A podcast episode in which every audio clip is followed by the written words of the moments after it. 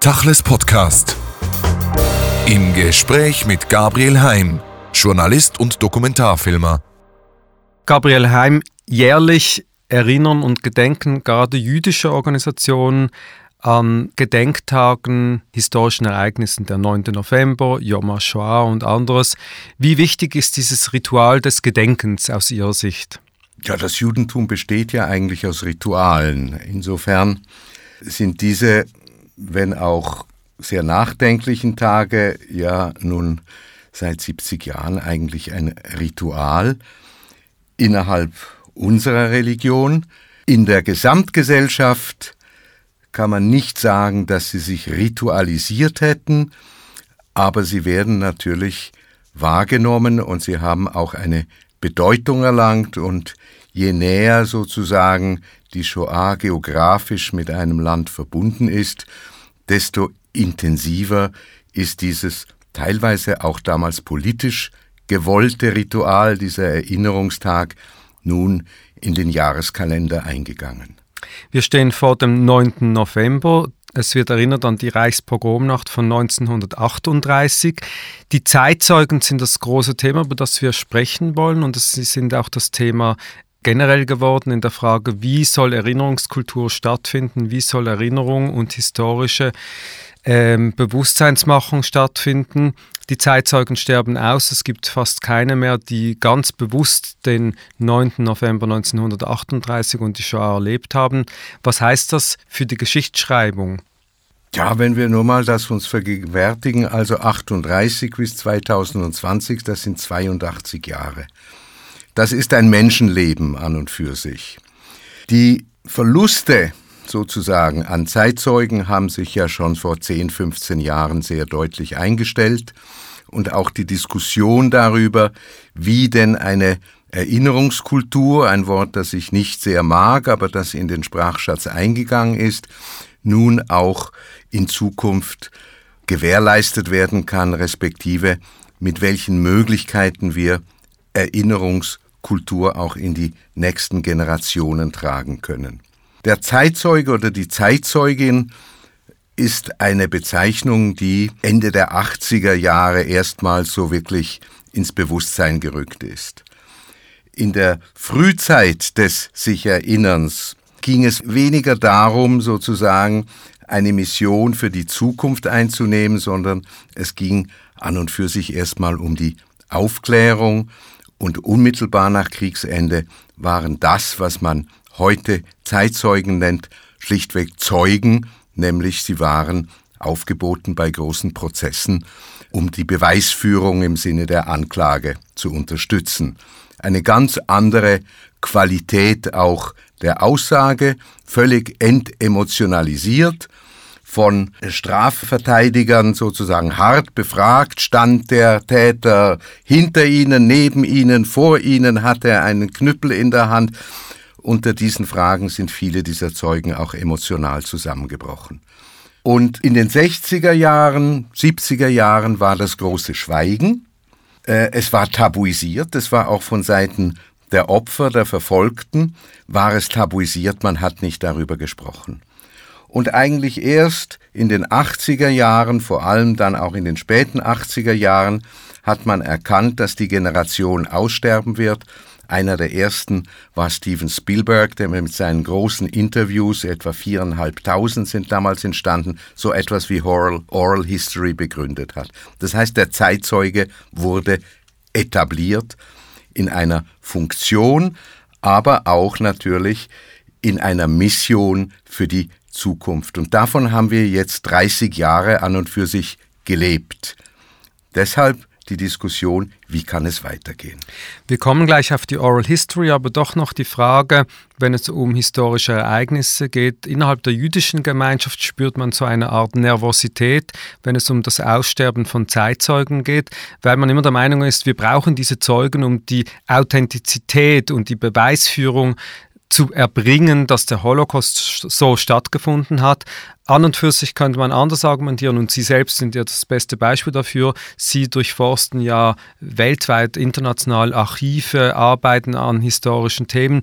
Wie wichtig sind denn die Zeitzeugen, um ein Ereignis dann nochmals zu beweisen? Also was die Zeitzeugen gegenüber allen anderen Quellen sozusagen als Unikum ausmacht, das ist ihre Emotionalität und die Emotionalität, die sie transportieren können. Für den Historiker, aber vielleicht auch für den Journalisten manchmal ein zweischneidiges Schwert, weil die um Objektivität bemühte Fragestellung kriegt eine sehr subjektive Antwort. Die Emotionalität schwingt mit, das Erinnerungsvermögen ist auch nicht so, dass man sagen könnte, es kann oder muss dem entsprechen, was geschehen ist. Ich möchte hier nur ein sehr schönes, aussagefähiges Zitat einer Zeitzeugin wiedergeben, die gesagt hat, Heute bin ich mir nicht sicher, ob das, was ich geschrieben habe, wahr ist. Sicher bin ich, dass es der Wahrheit entspricht. Also Sie sehen die Bandbreite zwischen wahr und Wahrheit, zwischen Emotionalität und gefühlter Wahrheit. Und in dem Spannungsfeld haben wir uns 30 Jahre lang bewegt, aber wir haben uns offensichtlich damit arrangiert, weil der Wert der Person, die vor einem sitzt, die mit dir spricht, die kommuniziert, die erzählt, sehr hoch eingeschätzt worden ist. Nun befinden wir uns in Jahren, in denen die Shoah, der Zweite Weltkrieg, sozusagen historisiert wird, so eine Transmissionszeit. Historisiert heißt, es wird Geschichte, es wird ein historisches Ereignis, das zukünftigen Generationen übergeben wird, die das vielleicht ganz neu nochmals erforschen und Zeitzeugen fallen weg, Zeugen fallen weg. Bei der Shoah hat man so eine ambivalente Haltung, ganz im Gegensatz zu anderen Ereignissen. Wieso ist das so?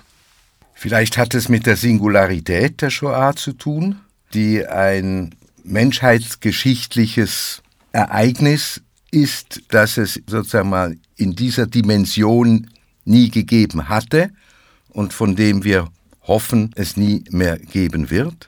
Wir haben ja nun gelernt, wie Sie sagen, mit der Historisierung auch umzugehen. Beispiel Erster Weltkrieg. Wenn man heute Tagebücher oder auch Erinnerungsmaterial zum Ersten Weltkrieg liest, da war das eine tiefgreifende, einschneidende Lebenserfahrung für die Menschen, für die Gesellschaft, aber auch für die politischen Umbrüche. Heute ist der Erste Weltkrieg nach 105 Jahren oder wie auch immer ein Ereignis der Geschichte, von dem wir ahnen, dass es grauenvoll gewesen ist, von dem wir aber nicht eine besondere Anstrengung jetzt damit verbinden, dies in all seiner Plastizität in Erinnerung zu rufen. Wir nehmen es als eine Geschichtsperiode wahr und als solche mit. Die Shoah, gerade für unser jüdisches Bewusstsein, will dies nicht zulassen. Es ist nicht abgeschlossen und es ist nicht etwas, von dem man auch selbst bereit ist, sozusagen es den Büchern zu überlassen. Es ist nicht abgeschlossen, es liegt natürlich da, auch in vielen Familien. Wenn wir es von einer ganz anderen Perspektive zu betrachten versuchen, kommt ein zusätzlicher Aspekt hinzu, nämlich die Leugnung der Shoah. Und zwar nicht die Leugnung des Zweiten Weltkrieges, sondern ganz speziell des Judenmordes, der Vernichtung der Juden in Europa. In welchem Verhältnis steht das wiederum zum Druck der Zeitzeugenschaft, die Juden, die dann immer versuchen zu beweisen, durch Testimonials, durch Zeitzeugenschaft zu belegen, nein, es hat stattgefunden? Nun ja, die Leugnung der Shoah hat natürlich auch schon zu Lebzeiten vieler Zeitzeugen begonnen. Das ist nicht etwas, was jetzt mit dem Aussterben sozusagen aufflammen würde, indem der Gegner sagt, jetzt habe ich endlich freie Bahn zu behaupten, was ich will, weil es wird mir niemand widersprechen.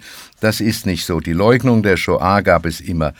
Problematischer ist es, dass wir mit den Zeugnissen der Zeitzeugen Oral History, sehr viele Filmaufnahmen, auch eine Dramatisierung äh, im Kino. Ich erinnere an Schindlers Liste zum Beispiel, aber viele andere auch.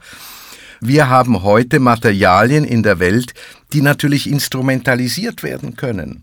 Und gerade zum Beispiel die Materialien, auch Oral History, wo Menschen sich ihrer Erinnerung nicht sicher sind, wo sie sozusagen auch ihre eigene Wahrheitsfindung nicht abgeschlossen haben, obwohl sie emotional enorm berührt sind, das kann natürlich von sogenannten Shoah-Leugnern auch instrumentalisiert werden und sind, seht, die Leute wissen gar nicht mehr, was ihnen wirklich widerfahren ist. Wir bezweifeln das oder wir zweifeln das an und das Individuum wird sich nicht mehr wehren können. Das heißt, es muss geschützt werden. Das, was wir heute in der Welt haben, muss geschützt werden und muss möglichst, möglichst äh, so äh, behandelt werden, dass es eben nicht auch in einer digitalen Welt, die nun wirklich kommuniziert ohne Ende, dass es nicht missbraucht wird. Das, was bleiben wird, auch von Zeitzeugen und gerade von Zeitzeugen im Bereich zum Beispiel der Literatur, Primo Levi, Jean Amery bis zu Kertész oder die kürzlich verstorbene Ruth Klüger, sind literarische Zeugenschaften. In welcher Form lassen Sie diese gelten als Zeitzeugen? Nun ja, die, also die Literatur hat immer natürlich auch ihre eigene Welt und ihre eigene Qualität und ihre eigene Glaubwürdigkeit. Und ich glaube nicht, dass die Namen, die Sie genannt haben, und man könnte sie noch um viele weitere ergänzen, dass die in ihrer literarischen Wahrhaftigkeit gefährdet sind. Das sind nicht Dokumente, die man in Archiven findet und man findet ja immer noch Neues und immer weiteres. Die Suche ist ja noch längst nicht beendet.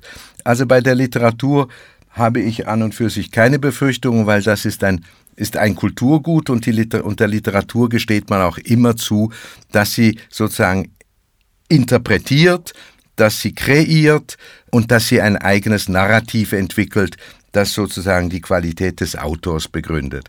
Das nicht, aber es sind die vielen, vielen Bruchstücke, die überall zur Verfügung stehen, die natürlich nur in der Kombination auch ein Bild vermitteln. Wenn diese Bruchstücke sozusagen selektiv genutzt werden, dann können sie natürlich auch diffamierende Momente entwickeln.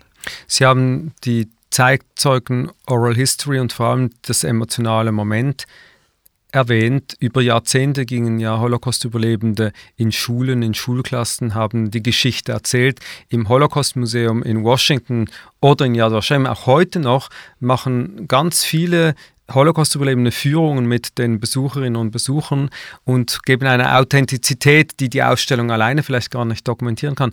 Was wird passieren, wenn das alles wegfällt? Gut, das ist eine Herausforderung zum einen, was, äh, was die Institutionen betrifft, an die, an die sogenannte Museumspädagogik oder an die Museumsdidaktik. Was wir nicht mehr haben, können wir nicht mehr bieten. Das ist in der Tat so. Ich denke, es kommt noch ein Stichwort oder ein Personenkreis hinzu, den wir nicht erwähnt haben, und das sind die Nachkommen. Äh, in den 90er Jahren erleben wir, dass die Nachkommen angefangen haben, Fragen zu stellen. Identitätsfragen, Fragen, die nicht erlaubt waren in den Jahren danach.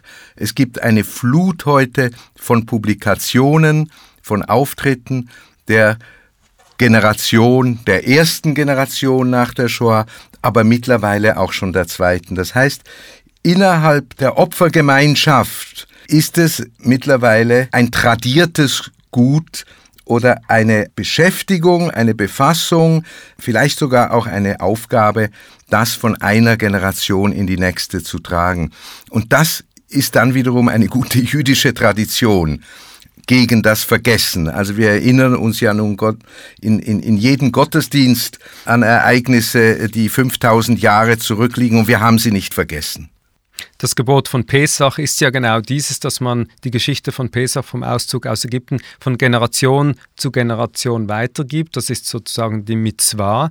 Das heißt aber auch, dass man das im säkularen Übertragen versteht, wenn man eigentlich davon ausgeht, dass in dieser Tradition gerade die Nachgeborenen, die nächsten Generationen den Auftrag äh, sehen, dass sie die Geschichte ihrer Großeltern, ihrer Eltern weitertragen an die nächsten Generationen.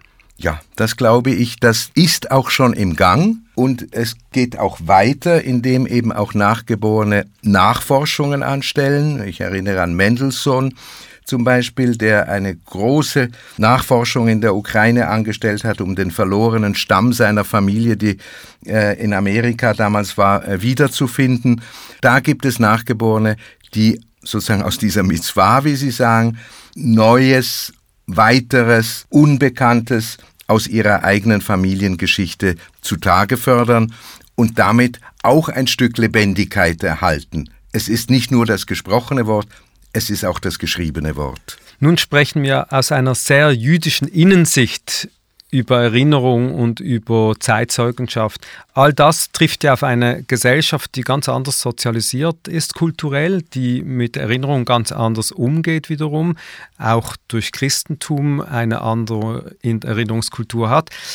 Wie sehen Sie diese Brücke, die Zeitzeugen schlagen konnten in diese Gesellschaft? Das ist immer schwierig zu generalisieren. Wir erleben neue Schübe von Xenophobie. Der Antisemitismus ist davon sozusagen äh, nicht frei. Wir erleben eine, äh, auch eine, eine gewisse Nationalisierung der Geschichtsschreibung. Wenn Sie das äh, für Ungarn betrachten, wenn Sie das in die Diskussionen in Polen betrachten, es gibt auch in Deutschland durchaus auch Ansätze einer äh, Nationalisierung äh, der äh, äh Vergangenheit. Und in diesem Zusammenhang wird sicherlich auch natürlich an der Erinnerungsbewahrung oder an der Erinnerungskultur, was die Tragödie der Shoah anbelangt, natürlich auch, auch gekratzt. Das ist, das ist gar keine Frage. Und äh, wir sollten nun nicht uns damit abfinden, dass wir keine Zeitzeugen mehr haben. Das war biologisch zu erwarten. Aber es wird, und das ist äh, eine Konsequenz in der Geschichte immer gewesen, dass die Juden im Prinzip an ihre eigene dramatische Geschichte auch immer wieder selbst erinnern mussten. Die Gesamtgesellschaft sieht es nicht als Aufgabe, die Erinnerung an Pogrome, die Erinnerung an Vertreibungen, die Erinnerung an den Genozid äh, sozusagen als eine ihrer großen Aufgaben zu betrachten. Es sind immer wieder jüdische Menschen, Intellektuelle, Politiker, Familien, die äh, diese Aufgabe annehmen. Und letztendlich ist auch natürlich dieser 9. November, der ja äh, damals in Deutschland sozusagen als ein Fixdatum in die Geschichte eingefügt worden ist, eigentlich ein Datum, was seinen wesentlichen Ausdruck im Parlament findet, in einer Gedenkstunde und in kleineren Veranstaltungen, die von Menschen durchgeführt werden, die diese Erinnerung am Leben erhalten wollen. Und das sind sehr oft auch eben jüdische Menschen. Das heutige Europa, das politische Europa auch, ist stark verbunden mit den Ereignissen kausal des Zweiten Weltkrieges, wurde danach gegründet und die Verfassung dementsprechend auch formuliert. Der Schriftsteller Robert Menasse hat sich einst gefragt, literarisch, was passiert im Jahre 2035, wenn der letzte Holocaust-Überlebende auf der Intensivstation ist und stirbt. Was glauben Sie, was passiert mit Europa, wenn die letzten Holocaust-Überlebenden verstorben sind? Ich sage, es geht immer weiter. Der letzte Holocaust-Überlebende wird keine Zäsur in der Weltgeschichte sein. Wir müssen uns fragen, welche Funktion wir oder welche Aufgabe wir in der Erinnerungsarbeit für die Zukunft beanspruchen und ausfüllen wollen. Das ist eine Frage, die sich an uns stellt, in erster Linie. Es entstehen überall jüdische Museen, es entstehen Gedenkstätten, es entstehen Orte, die an Ereignisse erinnern. Aber das Denkmal allein ersetzt sozusagen die lebendige Erinnerung nicht. Es stehen in jeder französischen Kleinstadt steht ein Denkmal, das an die Toten des Ersten Weltkriegs erinnert. Ich glaube nicht, dass die Bewohner auch nur einmal davor stehen bleiben, um die Namen zu lesen, nach über 100 Jahren oder eine Empfindung damit verbinden. Das heißt, die Denkmäler werden unsere Erinnerungskultur und das, das Erinnern an die Shoah nicht richten. Es wird im Judentum, es wird das gesprochene Wort sein, das bin ich überzeugt. Es werden die Verschriftlichungen sein und vielleicht ein großes Portfolio mit einem digitalen Zugang, das wir popularisieren können und das in den Bandbreiten des Respekts dann auch genutzt werden kann. Im Augenblick ist es alles sehr atomisiert. Sie sagen wir und uns, haben das mehrfach wiederholt. Wenn wir von wir und uns sprechen, meinen Sie vermutlich wir Juden, wir jüdische Gemeinschaft. Und dann fragt man sich, ist das eigentlich richtig, dass wir Juden wir Nachkommen der Verstorbenen oder der Überlebenden dafür auch noch verantwortlich sind, dass eine Gesellschaft allgemein sich erinnert an den größten Zivilisationsbruch in der Weltgeschichte? Ja, richtig und unrichtig. Sehen Sie, ich habe da mein Gefühl und mein Gefühl entspricht, äh, denke ich, auch dem, was Sie nicht ganz ausgesprochen haben, aber wohl auch denken. Aber es wird uns nichts anderes übrig bleiben. Und wenn die Armenier an ihren Genozid erinnern wollen, der noch weiter zurückliegt, dann werden sie es auch selbst tun müssen. Das heißt aber, es ist schon vorprogrammiert, dass die Erinnerungskultur, um dieses Wort nochmals zu bemühen, ist auch letztlich eine politische Frage und es wird ein Politikum werden. Wir werden Dinge erleben in den nächsten Jahren, die sicherlich auch mit einer gewissen Demontage von Erinnerungskultur in einem Zusammenhang sind und wir werden uns dagegen wehren müssen und wir werden Verbündete haben, um das zu tun. Aber das jüdische Erinnern wird immer zentral sein innerhalb des Judentums und es betrifft auch die Shoah. Wir müssen uns der Shoah annehmen, denn ohne die Juden wird die Shoah sehr wahrscheinlich irgendwann mal dort landen, wo der Dreißigjährige Krieg heute ist. Dieser 9. November in diesem Jahr wird ja unter speziellen Voraussetzungen begangen. Wir sind mitten in der Pandemie. Die Versammlung ist kaum möglich, außer digital, und die Zeitzeugen können schon gar nicht mehr erscheinen, auch aus diesen Gründen. Das heißt, dieses Jahr wird ein erstes Jahr eigentlich auch einer neuen Art des Erinnerns und des Gedenkens sein.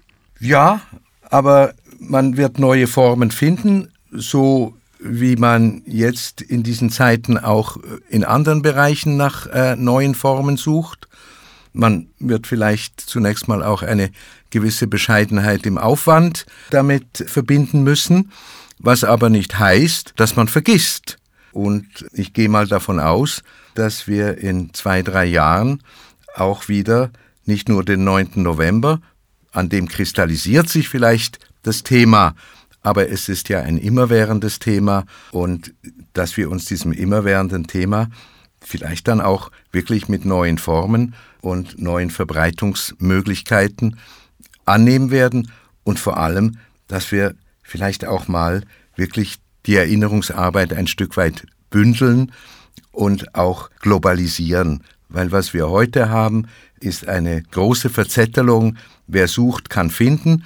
Wir möchten aber an und für sich die Veränderungsarbeit so formulieren, dass man nicht nachher suchen muss, sondern dass sie vorhanden ist. Das heißt ganz konkret was? Wir haben ja weltweit viele Archive, es wird wahnsinnig viel gesammelt, nicht nur im Bereich von Zeitzeugeninterviews, Oral History, sondern äh, Dokumente und vieles, viele andere. Was wäre dann Ihre konkrete Forderung in diesem Bereich?